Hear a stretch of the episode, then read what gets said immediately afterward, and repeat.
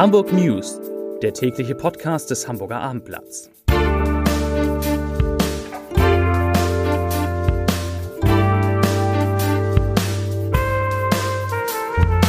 Herzlich willkommen. Mein Name ist Lars Heider und wenn Sie, wenn ihr einen schnellen Überblick über all die vielen Lockerungsmaßnahmen in der Corona-Krise, die der Hamburger Senat heute beschlossen hat, haben wollt, dann seid ihr hier in diesem Podcast genau richtig. Denn genau diesen Überblick, den gibt es heute über alles, was ab morgen in Hamburg wieder erlaubt ist. Es geht um Restaurants, den Einzelhandel, um Hotels, Schiffe, Fähren, Kosmetika, Pflegeheime, den Sport und die Schulen. Weitere Themen in diesem Podcast. Was macht Corona eigentlich mit den Immobilienpreisen in Hamburg? Und was machen Hamburger, die denken, sie hätten Covid-19 gehabt? wenn Ihr Antikörpertest dann auf einmal negativ ist. Zunächst aber, wie gewohnt, meine liebe Kollegin Kaya Weber mit drei Nachrichten in aller Kürze.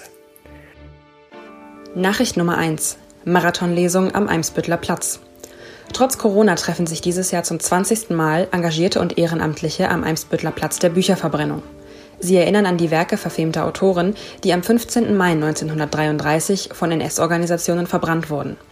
In diesem Jahr wird der Marathon eher zum Sprint. Ab 12 Uhr darf an diesem Donnerstag zwei Stunden lang gelesen werden. Veranstaltungsort ist das Kaiser-Friedrich-Ufer, Ecke Heimannstraße. Dort wird sich mit zwei Metern Abstand nur eine kleine Gruppe versammeln. Mikrofone werden desinfiziert, Möglichkeiten zum Verweilen gibt es nicht. Ihr Kommen zugesagt haben unter anderem die Hamburger Schriftstellerin Regula Wenske, Verdi-Landesbezirksleiter Berthold Bose und der Schauspieler Rolf Becker. Auf der Website lesezeichen-hamburg.de können Interessierte Literaturlisten und weiteres Material finden. Nachricht Nummer 2. Kosten für Sicherheitsdienst an der Uni Hamburg. Im Wintersemester 2019-2020 kontrollierte ein privater Sicherheitsdienst den Zugang zu Vorlesungen des AfD-Mitgründers Bernd Lucke. Dafür hat die Universität insgesamt 124.000 Euro aus eigenen Mitteln bezahlt. Dies teilte die Hochschule nun auf Anfrage mit.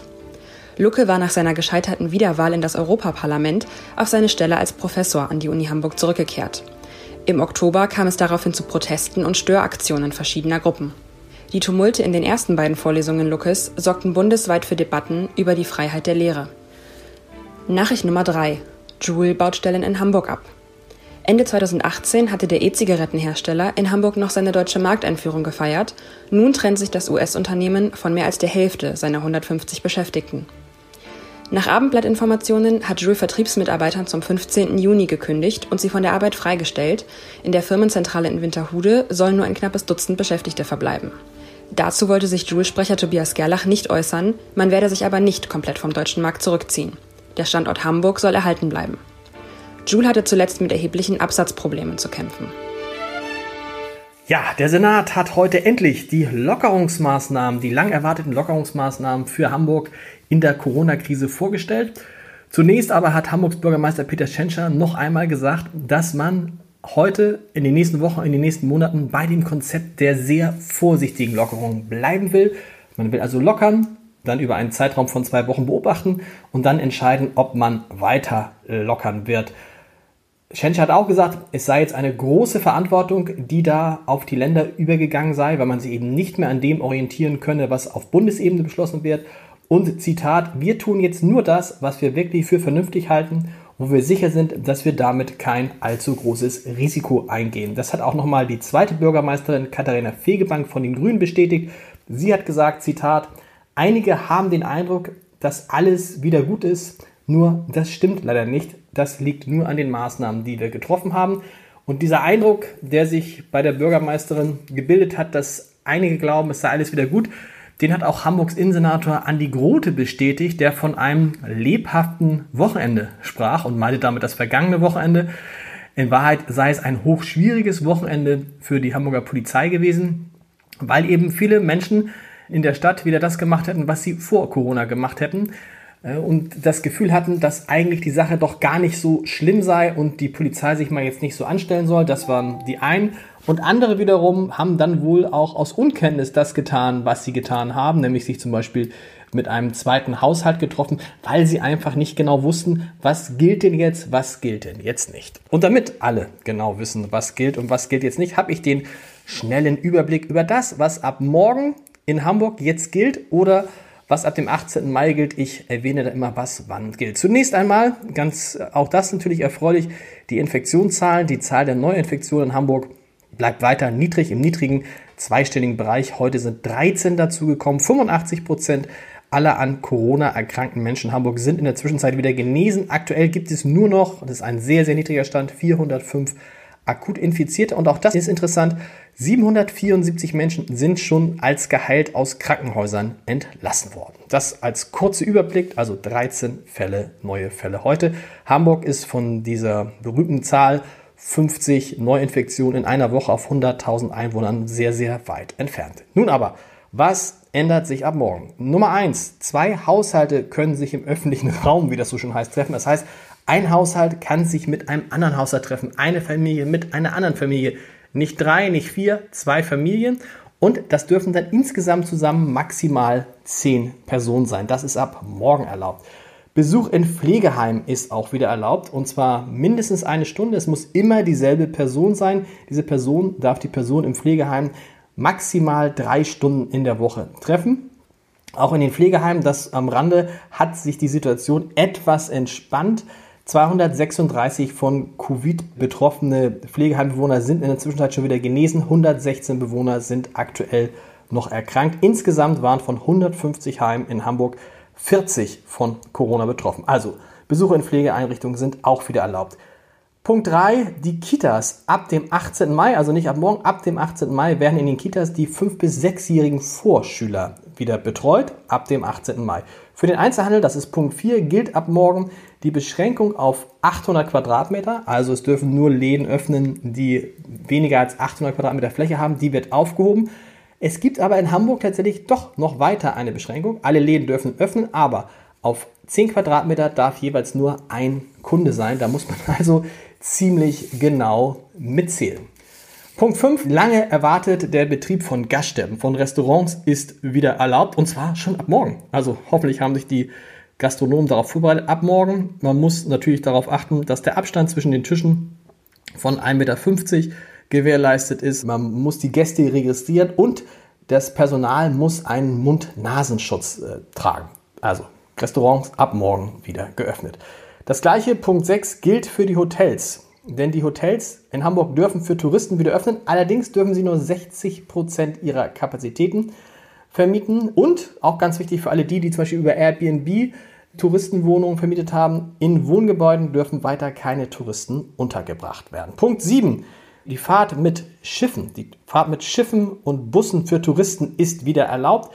Allerdings dürfen in diesen Schiffen, also zum Beispiel in den Alsterschiffen, nur 50 Prozent der Plätze belegt werden und alle, die auf diesen Schiffen unterwegs sind, müssen Mund-Nasenschutz tragen.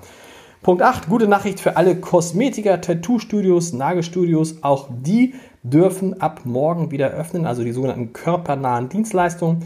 Auch da gilt, Kunden müssen äh, registriert werden, man muss Masken tragen und wenn es eine Dienstleistung am Gesicht ist, muss der jeweilige Beschäftigte, also die Kosmetikerin zum Beispiel, eine Atemschutzmaske tragen. Punkt 9, der Sport. Da ist es relativ einfach. Alle Sportarten im Freien sind zulässig, wenn sie kontaktfrei möglich sind. Also das gilt dann für Judo zum Beispiel nicht, aber alle anderen Sportarten, da ist das möglich. Alle Außensportanlagen können öffnen, müssen nicht öffnen.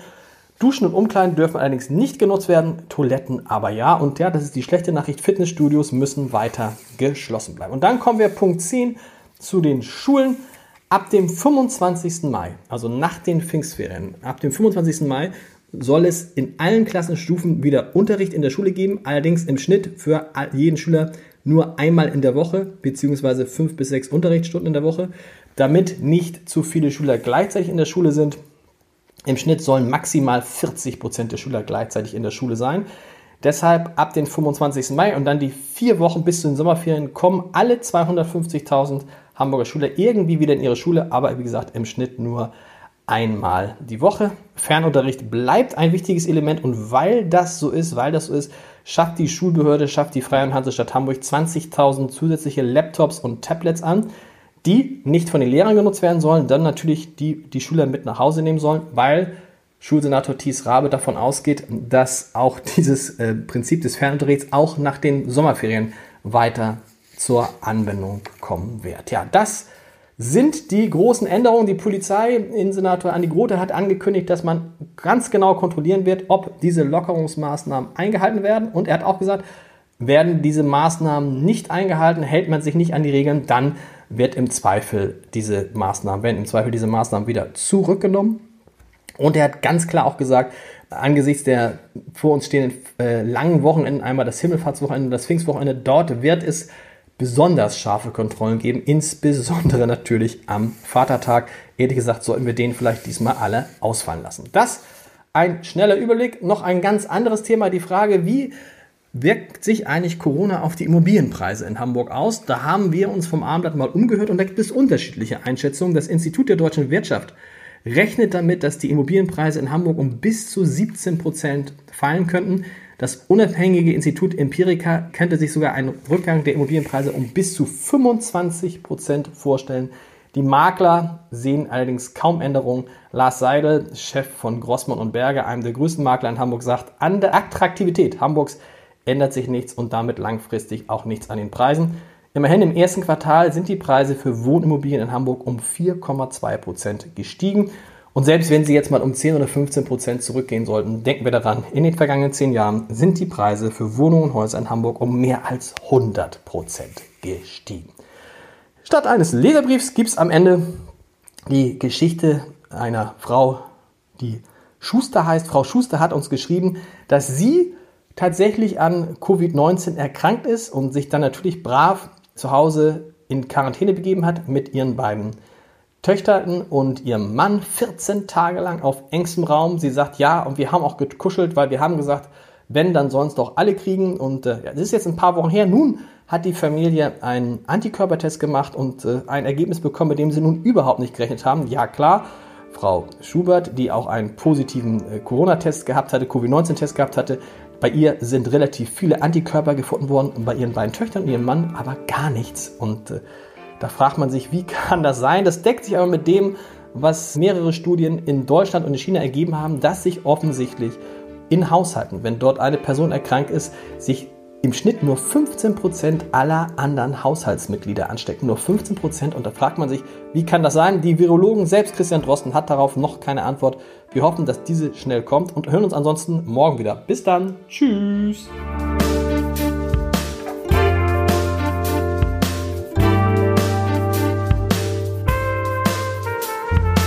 Weitere Podcasts vom Hamburger Abendblatt finden Sie auf abendblatt.de slash podcast.